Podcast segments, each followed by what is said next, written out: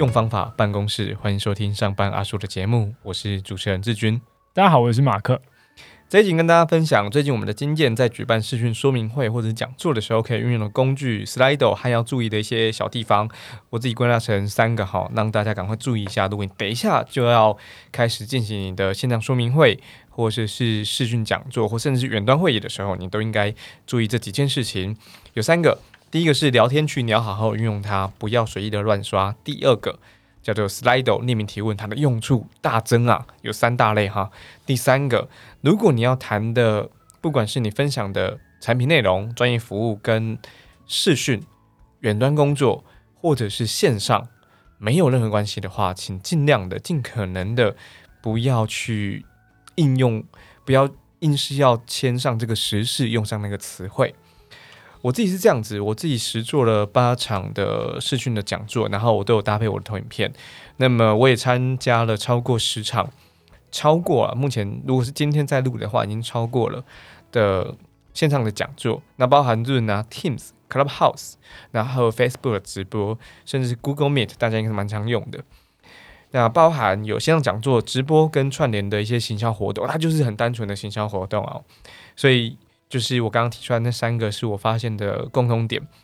那么我觉得第一，这个聊天区域你应该好好用它，你不要随意的乱刷。比如说，哎，你有参加过线上活动的，你帮我按个一，然后大家开始刷一。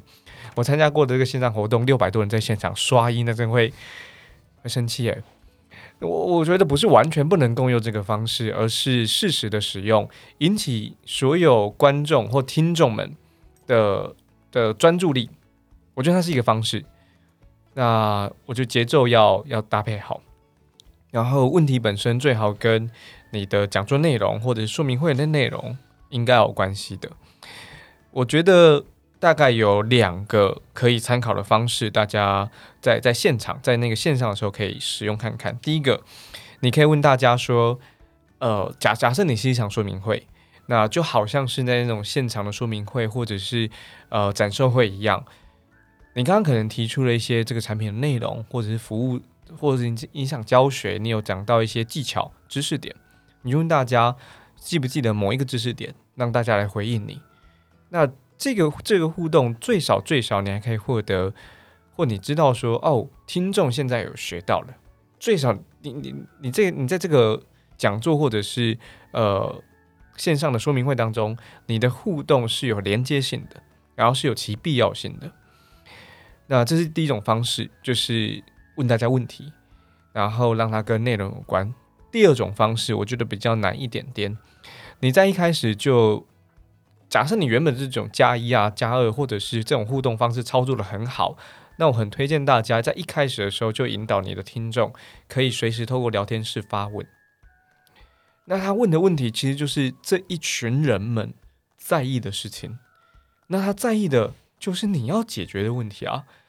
那我觉得这个虽然有一点点会很考验讲者或者主持人他的即兴的程度，因为你不知道这些听众们会随时问什么问题，你也不确定。假设就是讲者而已，你也不确定在这个时候加入到你的演讲内容当中合不合适。所以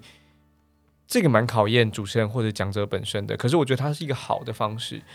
我自己超过操作过的这几场当中。呃，大家都蛮愿意问的，因为他们自愿报名参加，不管是收费或者不收费的，所以他们是带着问题进到这个活动当中的，进到这个线上讲座或说明会当说明会当中的。那他们问题，我就会适时的在我的这个讲座里头，然后给予给予回应。所以这个是我觉得聊天区无法好好应用，你不要纯粹只是刷加一啦，刷明白啦，刷了解啦，刷一些金句啦，我觉得那没有意思。然后你跟大家互动。你可以让你可以问问题，你可以让大家来问你问题。我觉得这两个都是很好的方式。另外一个额外增加的是，如果你做的是课程，做的是讲座，那你你是有收费的，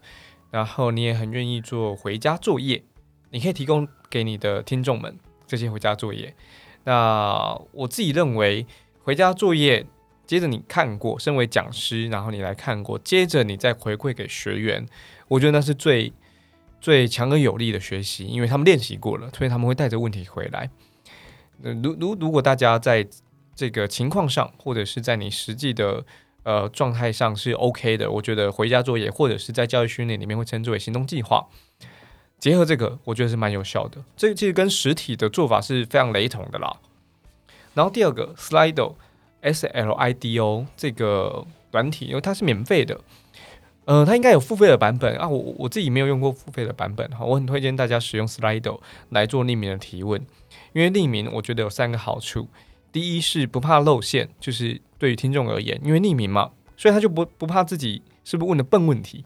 是不是能力不够。是不是问了一个太广泛的问题？是不是透露出我自己的企业？